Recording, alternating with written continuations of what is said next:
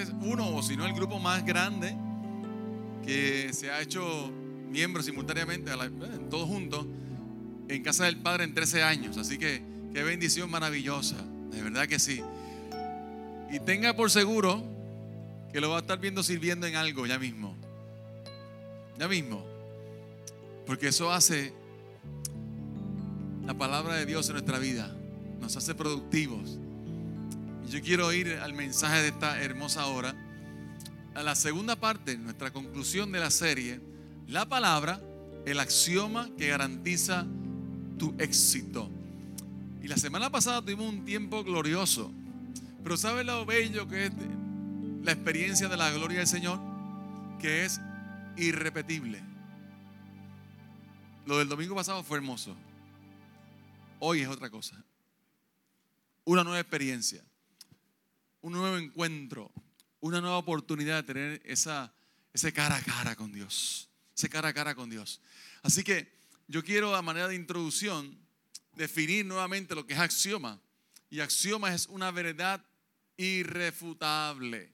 Es una verdad irrefutable. Y establecimos como verso base de esta serie Juan capítulo 17, verso 17, en esa oración hermosa de Jesús con sus discípulos, al Padre pidiendo por, sus discípulos, Jesús menciona en Juan capítulo 17, verso 17, un verso interesante. Dice, santifícalos en tu verdad, tu palabra es la verdad. Y si usted tuvo en la primera parte de esta serie, hablamos que el axioma de este verso es, tu palabra es la verdad. Es algo irrefutable. Tu palabra es la verdad. Pero hablamos que la clave para entender este axioma es lo primero que está o lo que está antes de esa verdad y es santifícalos en tu verdad. ¿Qué es santifícalos en tu verdad?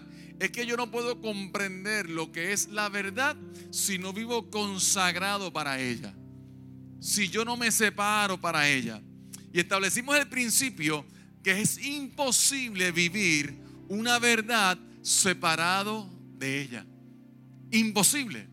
Usted no puede decir, es que yo amo tanto esta verdad, pero no me relaciono con ella.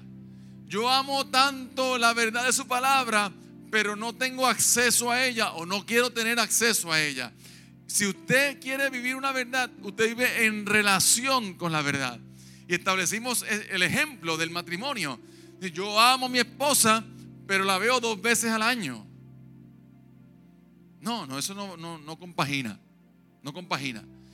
Si yo amo una verdad, yo vivo cerca de la verdad. Yo estoy con la verdad. Porque es imposible vivir una verdad separado de ella. Así que hoy queremos hablar del texto Hebreo capítulo 4, verso 12. El domingo pasado dimos una pincelada a este, a este término de lo que es eficaz y hoy queremos profundizar un poquito más en ella. Hebreo capítulo 4, verso 12. ¿Cuántos aman la palabra del Señor? Aleluya. Hebreo capítulo 4, verso 12. Dice la palabra del Señor. Porque la palabra de Dios es viva y es eficaz. Viva y eficaz. La versión hispanoamericana dice, es una fuente de vida y de eficacia. La palabra de Dios es viva y eficaz y más cortante que toda espada de dos filos y penetra hasta partir el alma y el espíritu, las coyunturas y los tuétanos y discierne los pensamientos y las intenciones del corazón. Esta segunda parte del verso no habla algo en el sentido humano, literal, sino que el poder que tiene la palabra, que no hay barrera alguna que detenga el efecto de la palabra. El efecto de la palabra. La palabra va a llegar a lugares que tú quieres que llegue y a lugares que no quieres que llegue. Porque es la palabra de Dios. Es la palabra de Dios. ¿Y qué es la palabra de Dios? Es viva y es eficaz. Y es importante entender el término de la eficacia, pero también es importante entender el término de la vida. ¿Por qué es vida? ¿Por qué es viva la palabra? Porque es la esencia del carácter de Dios. La palabra de Dios es viva porque le servimos a un Dios vivo. Y si Dios es un Dios vivo, todo lo que habla Dios es que vida. Por eso la palabra de Dios es vida. ¿Y qué hace la palabra de Dios? Como es vida, va a llegar a lugares donde hay mortandad. Va a llegar a lugares donde no hay esperanza. Y ahí va a brindar ese aliento de vida. Segundo de Timoteo capítulo 3, verso 16 nos enseña, toda la escritura es inspirada, es soplada. Hay un ruá de Dios, hay un aliento de Dios.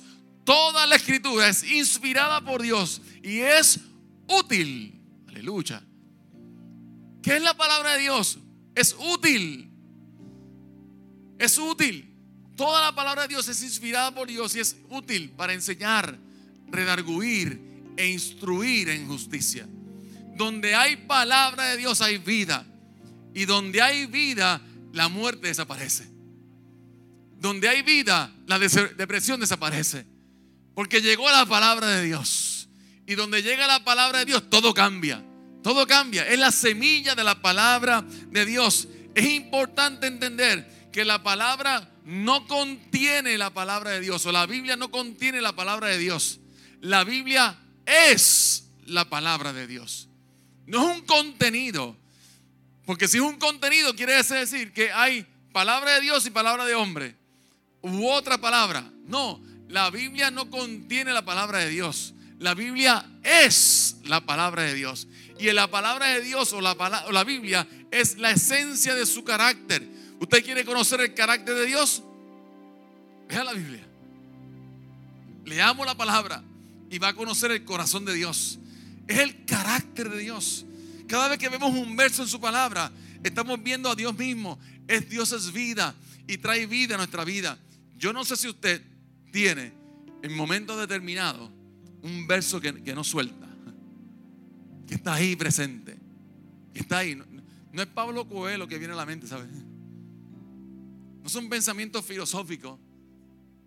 ¿Qué viene? Palabra de Dios. Y en momentos de adversidad y de tribulación, Dios es nuestro amparo y fortaleza. Nuestro pronto auxilio en la tribulación. Por tanto, no temeremos. Porque la palabra es el carácter de Dios.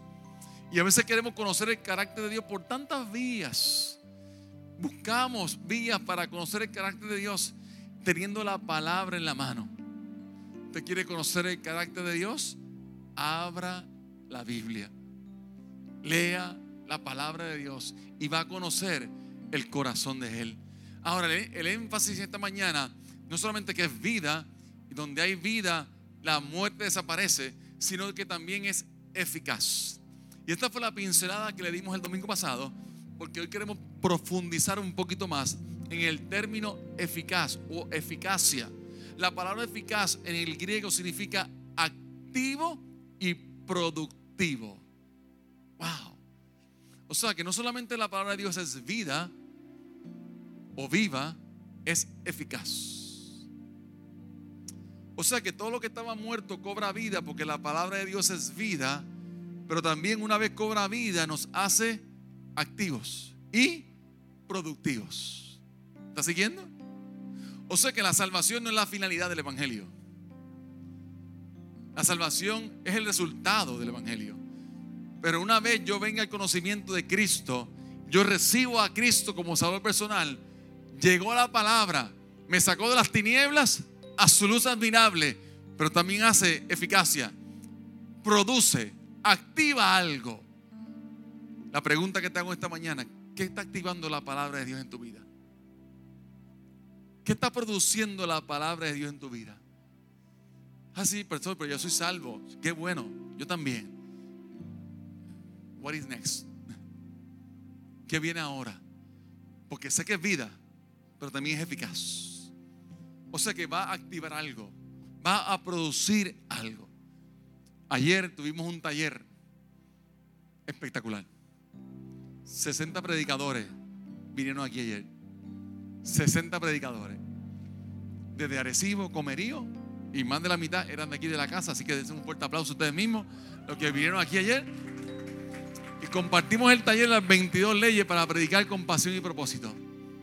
Espectacular. Tuvimos una tarde hermosa.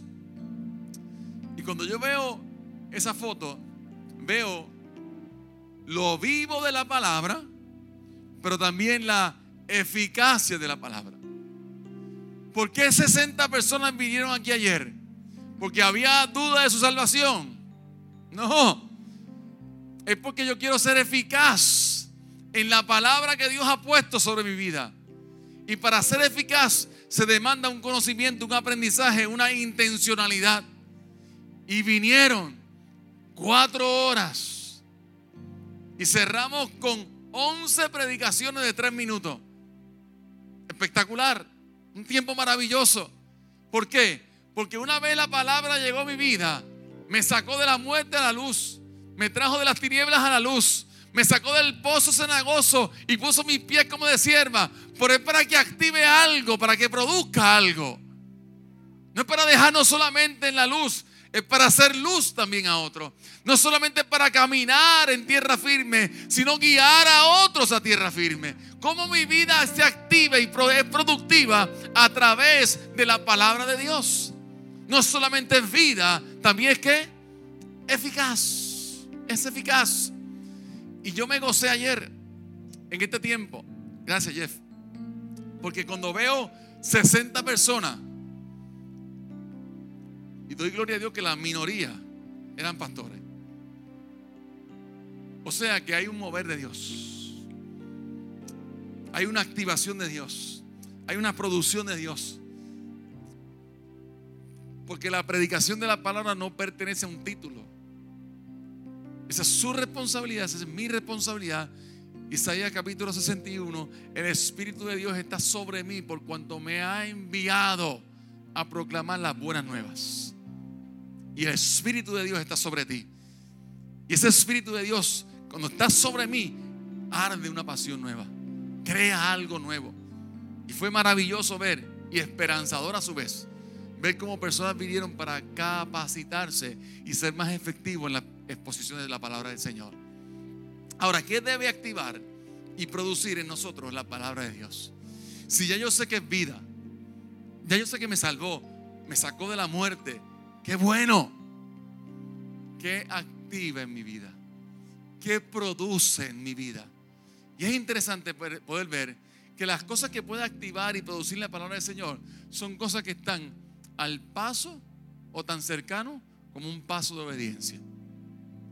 Un paso de obediencia me acerca cada día más a esa activación y esa producción que hace la palabra de Dios en mi vida. Pero también cuando me activo en la palabra de Dios, también cuando produzco en la palabra de Dios, lo que causa en mí tiene un efecto en otros. Diga a su vecino, lo que Dios ha puesto en tu vida es muy grande para que se quede dentro de ti. Hay que compartirlo. Hay que dar por gracia lo que por gracia hemos recibido. lo primero que produce, y más que primero, yo diría que nos tomaríamos la eternidad para explicar qué hace la palabra de Dios en nuestra vida. Pero dentro de todas las cosas que puede hacer la palabra de Dios en nuestra vida, hay varias cosas que quiero resaltar. Y una es que nos brinda o nos activa o produce ser de esperanza en medio de la adversidad. Tanto para nosotros como para otros. ¿Qué trae la palabra? Esperanza. Esperanza en medio de la adversidad. Compartía esta semana con los compañeros. Y era interesante porque uno de ellos decía, yo no creo en Dios. Yo no creo en Dios. Entonces su, su lenguaje corporal era el reflejo de que yo no creo en Dios. Porque si usted va a decir que yo no creo en Dios, pero sé feliz por lo menos. Sonríe que Cristo te ama por lo menos, o sonríe por lo menos. Pero es que el lenguaje corporal completo era el reflejo de su expresión. Y me acordó una frase que dijo el doctor Rice Brooks, que vino aquí en una ocasión, el autor del libro Dios no está muerto, de la película Dios no está muerto. Él dijo, el ateísmo no quita el dolor, quita la esperanza. No creer no quita el dolor, quita la esperanza. ¿Y qué hace la palabra de Dios en nuestra vida? Nos brinda esperanza en medio de la adversidad. La adversidad no, es, está en nuestro to-do list, ¿sabe? Nadie planifica la adversidad. Pero la palabra de Dios permanece en medio de la adversidad. Se queda conmigo en medio de la adversidad. Y el Salmo 91, verso 2, ese salmo maravilloso, dice, diré yo a Jehová. ¿Quién lo dice? Yo lo digo. ¿Qué yo voy a decir? Esperanza mía y castillo mío, mi Dios, en quien confiere. Hay momentos de adversidad en nuestra vida que aunque usted no escuche a nadie decir que hay esperanza, hay una palabra que te está diciendo, hay esperanza. Hay esperanza. Y en los momentos de la adversidad, el coro de las amistades desaparece. Pero se escucha una voz. Una voz. Diré yo a Jehová, esperanza mía, castillo mío, mi Dios en quien confiaré. Otra de las cosas que activa y produce la palabra de Dios en nuestra vida es la convicción de sus promesas. En Cristo Jesús todas sus promesas son sí y son amén. O sea, así sea. Hay una garantía, hay un sello de la promesa validado en Cristo Jesús. Es en Cristo Jesús, mediante su sacrificio, creando este nuevo pacto, el cual tenemos una garantía en Cristo. Todas sus promesas son sí y son amén. Y la palabra no solamente trae la vida, sino que trae también la eficacia, o sea que produce, o sea que activa una convicción, una convicción. Y las convicciones son el momento que usted y yo esperamos como tal vez un resultado positivo, pero tal vez en el momento que no esperamos. Es la convicción. Me encanta Isaías capítulo 55, versos 10 al 11. Vaya conmigo a la palabra del Señor. Isaías 55, versos 10 al 11 dice, porque como desciende de los cielos la lluvia y la nieve, y no vuelve allá, sino que riega la tierra y la hace germinar y producir, y da semilla al que siembra y pan al que come. Escuche bien, por favor, así será.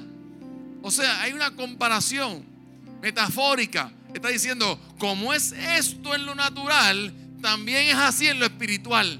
Así será mi palabra que sale de mi boca. No volverá a mí vacía, sino que hará lo que yo quiero y será prosperada en aquello para la cual la envié. Donde hay palabra de Dios, hay convicción de su promesa. Diga a su vecino, no vuelve atrás vacía. No vuelve atrás sobre tu matrimonio. No vuelve atrás sobre tus hijos. Por eso no deje de pronunciar el lenguaje de bendición y salvación sobre su casa. Esa palabra no vuelve atrás vacía. Y esa es mi convicción, aunque mis ojos no lo puedan ver. Tú y yo como profetas de casa hablamos no por lo que vemos, hablamos por lo que escuchamos. ¿Qué dijo Dios de los míos? ¿Qué dijo Dios de mi generación? ¿A quién pertenecen mis futuras generaciones? A Cristo. El nombre de Cristo no va a faltar en casa.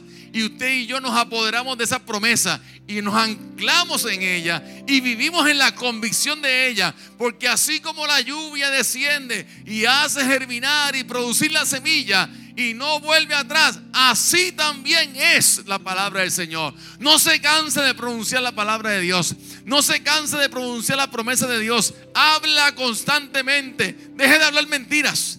Deje de hablar caos y abre la palabra de Dios, la convicción de Dios. Esa es nuestra garantía, esa es nuestra esperanza de gloria. Que aunque todo falle, lo que Dios dijo no vuelve atrás vacío. Lo que Dios habló no vuelve atrás vacío. No vuelve atrás vacío. Hay una certeza en Dios. Hay una certeza en su palabra. Por lo tanto, si produjo vida, también activa y produce algo activa y produce algo, activa y produce algo, activa y produce algo. No vuelve atrás vacía, no vuelve. Es la promesa de Dios. Y usted lo puede aplicar en cualquier área de su vida. lo que Dios ha hablado sobre ti no vuelve atrás vacío. Es la convicción de Dios. Otra cosa que activa y produce la palabra de Dios en nuestra vida es paz y estabilidad a nuestra salud mental. Compartí esta mañana que el caos o el deterioro de nuestra salud mental en nuestros 100 por 35 no fue por el COVID. El COVID reveló, maximizó, la puso en la palestra pública nuestra condición de salud mental. Basta con ver las últimas dos semanas de noticias. Niño intoxicado con cocaína. Un hijo mata a su mamá. ¿Qué está pasando por la mente de un hijo que va a matar a su mamá? Y el COVID, o esta crisis del COVID, ha puesto como una placa, un MRI de nuestra vida, de nuestra salud mental, y la ha puesto en las primeras planas, la ha puesto en estudios, la ha puesto en charlas, en conferencias, pero ya estaba, ¿sabes? Ya estaba. No que nació con el COVID, ya estaba. Y yo no sé si usted sabía, pero hoy, hoy, hoy se celebra el Día de la Salud Mental. Es hoy, en el mundo entero, se celebra el Día de la Salud Mental. Y mire qué interesante como la palabra de Dios en Filipenses capítulo 4, versos 6 al 7 nos enseña, nos muestra en dónde radica o en quién radica nuestra paz mental, nuestra salud mental. No se preocupen por nada. Filipenses capítulo 4, versos 6 al 7. No se preocupen por nada. En cambio, oren por todo. Díganle a Dios lo que necesita y denle gracia por todo lo que Él ha hecho. Así experimentarán la paz de Dios que supera todo lo que podamos entender. La paz de Dios cuidará su corazón y su mente, escuche bien ahora, mientras vivan en Cristo Jesús. ¿Cuál es la garantía de una salud mental? Mientras vivas en Cristo Jesús.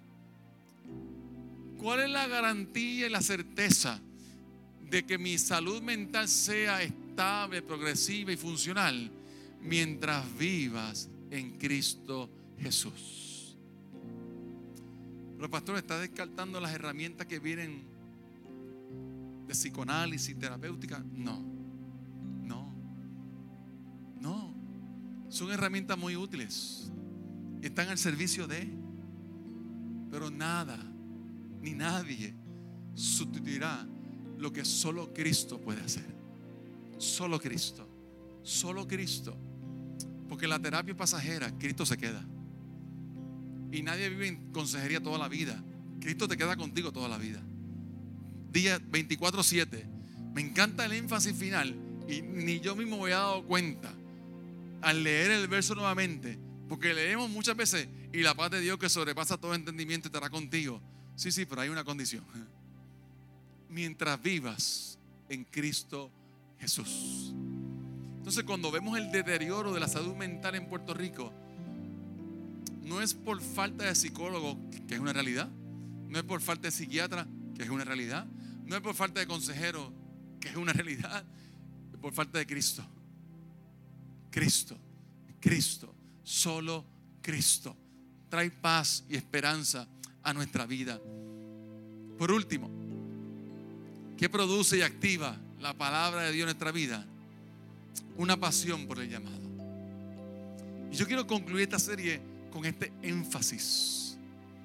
Porque si el autor de los Hebreos nos está enseñando que el énfasis de la palabra no solamente es vida, porque la vida es el carácter de Dios. La, la palabra lo que está mostrando es la esencia de quién es Dios. También la esencia de lo que es Dios, según el autor de los Hebreos, está diciendo que también te hace eficaz, también te hace productivo y hablamos la semana pasada que nuestra improductividad es por falta de la verdad. Si hubiera más verdad, hubiera más productividad. Ausencia de verdad, ausencia de productividad. ¿Qué nos hace productivo? La palabra. Nos hace productivo. Y el abrazo, la pasión por tu llamado es algo que debe activarse como resultado no solamente de la vida que llega por la palabra, sino por la eficacia de ella. Y la eficacia de ella nos levanta, nos enciende una pasión por el llamado. Salmo 40, verso 8, dice algo interesante. Me complace hacer tu voluntad. Wow. ¿Se ha encontrado peleando con Dios de vez en cuando?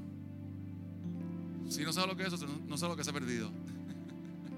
Yo he pasado por ahí muchas veces. En la pelea con Dios. ¿Por qué yo?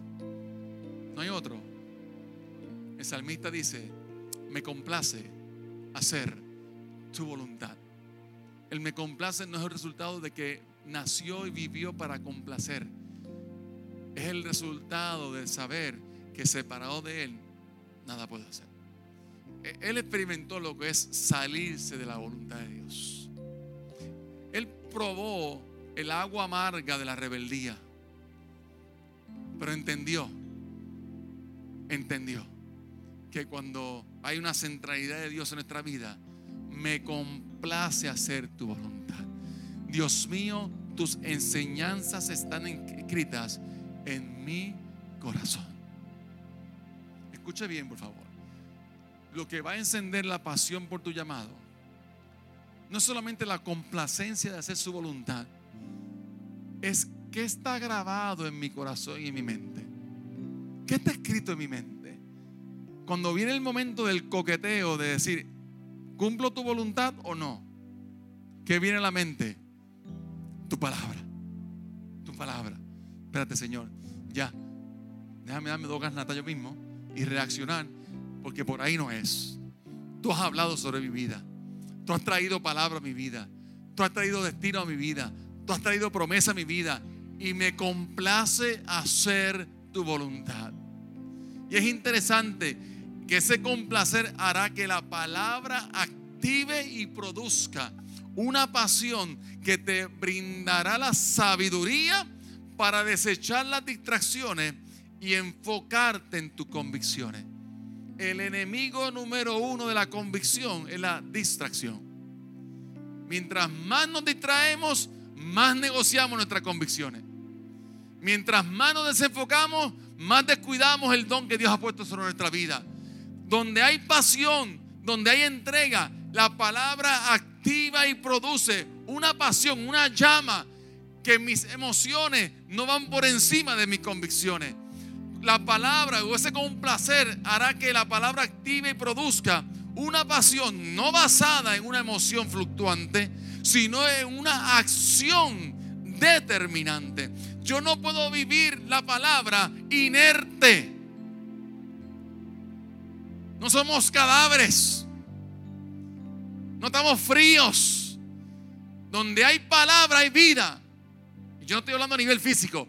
Estoy hablando a nivel emocional y espiritual. Donde llega la palabra de Dios, algo se levanta, algo se activa. Y no podemos ir por la vida espiritual como Walking Dead, que caminamos sin rumbo ninguno, que camina pero no vive.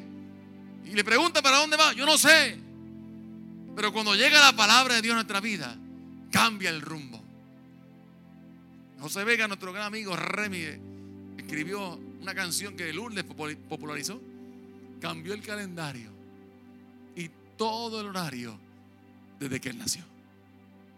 ¿Cambió? Cambió. Yo pensaba que tenía una agenda. No, era tu agenda, Dios. ¿Cuál es tu voluntad para mi vida? ¿Cuál es el llamado tuyo para mi vida? Cambió el calendario y todo el horario desde que Él nació. Quiero que vaya conmigo a Josué capítulo 1 y voy cerrando el mensaje.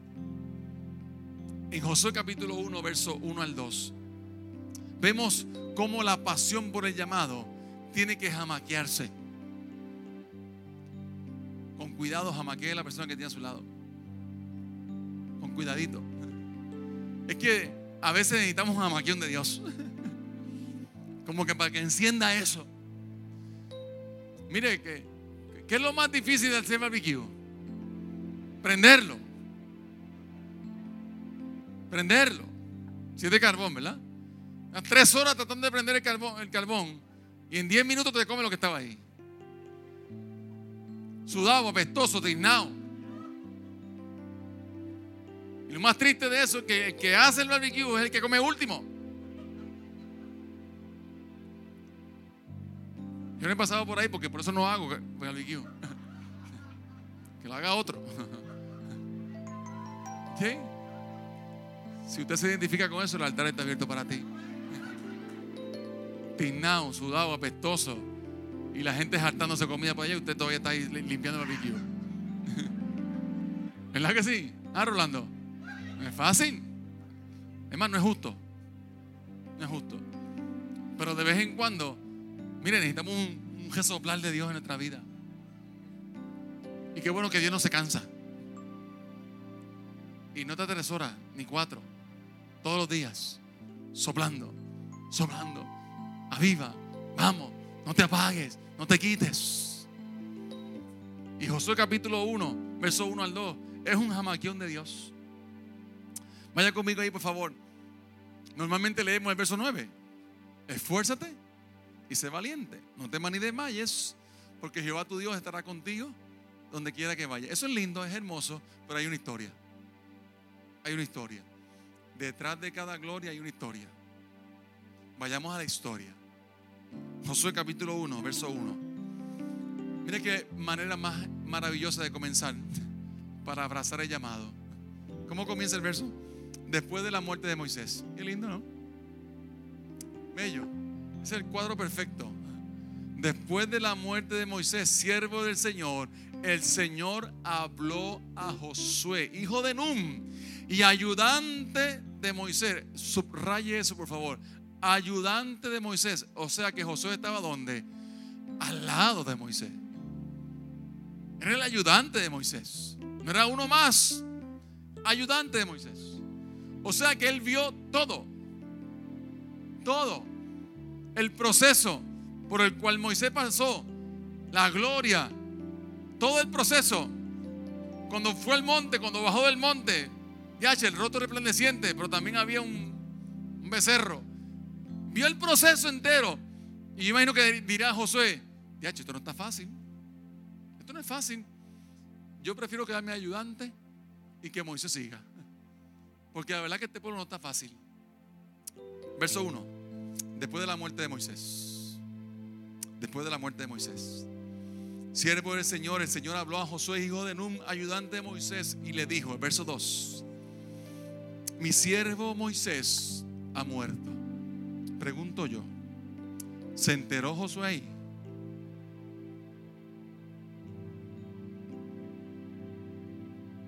Si yo soy ayudante de, de Moisés, tiene que venir Dios mismo a decirme que mi siervo Moisés ha muerto. O yo lo sabía. Y la pregunta entonces sería, si yo lo sabía, ¿por qué Dios me tiene que hablar así? ¿Por qué? Si yo estaba ahí. Tal vez yo fui que puso la mano en su rostro y le cerró los ojos. Yo estaba ahí pero estaba inmerso en una depresión tan grande, en un luto tan grande, que el mismo Dios tuvo que hablarle y decirle, Josué, mi siervo Moisés ha muerto. Sigue el verso, por favor. Por lo tanto, ha llegado el momento de que guíes a este pueblo a los israelitas a cruzar el río Jordán y a entrar en la tierra que les doy. Iglesia amada, ha llegado el momento. Y en medio del luto que podamos estar, en medio de la depresión que podamos estar, no importa lo que haya pasado, mi siervo Moisés ha muerto. Cumplió su cometido. Pero Josué estaba tan inmerso en su depresión diciendo, ¿y ahora qué? Se nos murió el caudillo. Se nos murió el libertador. Se nos murió el de la vara, el que abría mar rojo, el que nos acompañó en el desierto. Se nos fue. ¿Qué hacemos ahora? Josué, mi siervo Moisés ha muerto. Ha llegado tu momento ahora. Y si usted quiere abrazar la pasión del llamado, tiene que reconocer que el momento llegó y que tiene que pasar la página. No importa cómo se llame el luto. Puede ser físico, puede ser emocional, puede ser la pérdida que sea, puede ser lo que sea. Hay que pasar la página. Aún con dolor. Que el mismo Dios tuvo que decirle, Josué, yo te entiendo, pero ya murió. Camina. Te toca a ti ahora. Te toca a ti. Señor, como hoy lo hago, esfuérzate y sé valiente. Porque Jehová tu Dios estará contigo donde quiera que vaya. No temas, no temas. Y nuestra vida para abrazar la pasión del llamado, tenemos que pasar la página. Pasar la página. Señor, yo no, esto yo no lo pedí. Aún ni entiendo. Pero por favor, ayúdame a levantarme. Ayúdame. Y Josué se levantó y empezó a conquistar y repartió la tierra por heredad. Lo tocó a Josué. Como resultado de un difícil proceso, le tocó enfrentar y abrazar su llamado. Tú y yo no estamos exentos de eso. No lo estamos. El llamado no tiene un tiempo perfecto ni una temporada perfecta. Es un paso de obediencia. Un paso de obediencia. Un paso de obediencia. Abrazar el llamado. Esa pasión por el llamado. Yo quiero compartirte esto para terminar. El llamado que Dios ha puesto sobre tu vida no aguanta un día más de luto.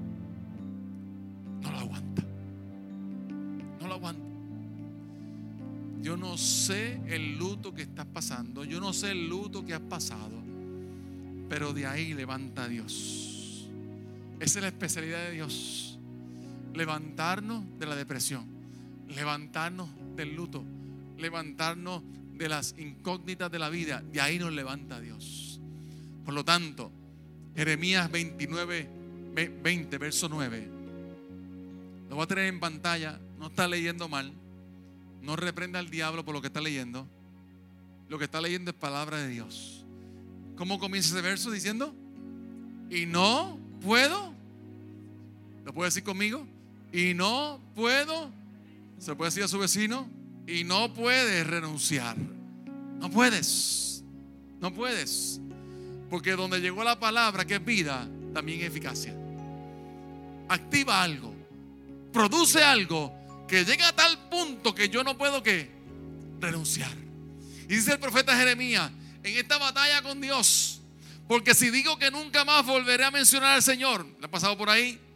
Que nunca más hablaré en su representación, empiezo a sentir tu palabra como si fuera una lumbre, como si fuera un fuego que me quema por dentro. Y escuche bien, y no lo puedo resistir más.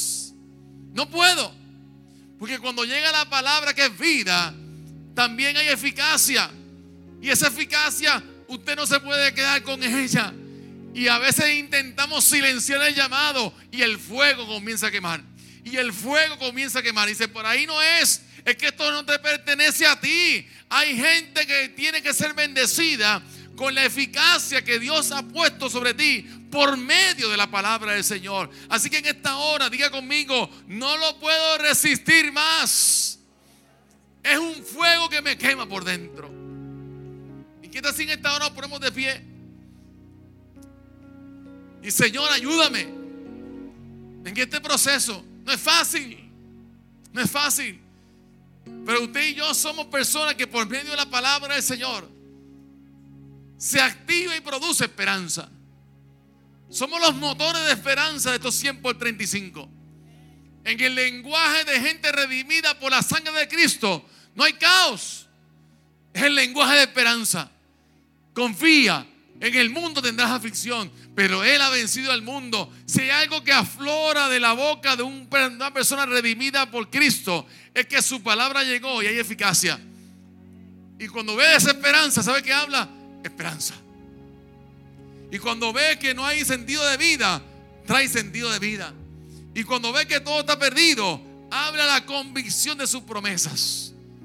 Una persona redimida por su sangre el cual lo sacó de las tinieblas a la luz, hay una palabra depositada y comienza la convicción a florecer.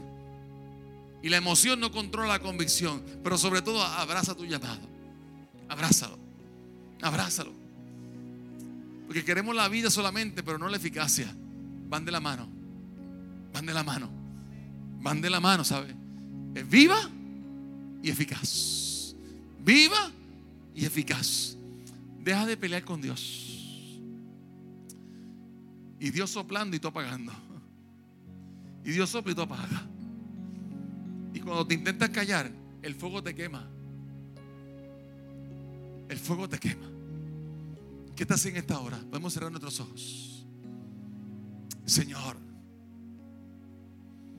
Señor. Señor. No puedo renunciar. No puedo renunciar. Lo que tú has puesto en mi vida es por gracia. Y yo no puedo renunciar a aquello que es un regalo. No puedo renunciar, Señor. Cuando intento cerrar mi boca, el fuego me quema y no lo puedo resistir más. Gracias Dios, porque tu palabra no solamente me salvó, tu palabra también me activó y me hace productivo, Señor. Señor, gracias por esta iglesia maravillosa. ¿Y qué tal si usted comienza a bendecir la vida que está a su lado? Señora, activa, activa. Activa y produce el don que tú has puesto sobre la vida que estoy tocando en esta hora.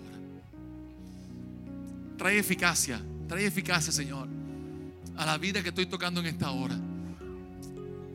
Que no seamos contenedores de fuego, sino que podamos compartir esa llama, esa pasión que tú has puesto en nuestra vida. Y si me encuentro como Josué, inmerso en la depresión, en el luto y el dolor, Espíritu de Dios, habla mi vida. Habla mi vida. Habla mi vida que yo me pueda levantar. En medio del luto y del caos, me levanto. Me levanto. Llegó mi momento, aleluya. Llegó mi momento. Yo hubiese querido otro escenario, otra historia, otro momento. Pero es hoy, Señor. Hoy llegó el momento, hoy, de abrazar mi llamado, Señor. Porque yo soy lo que tú dices que yo soy.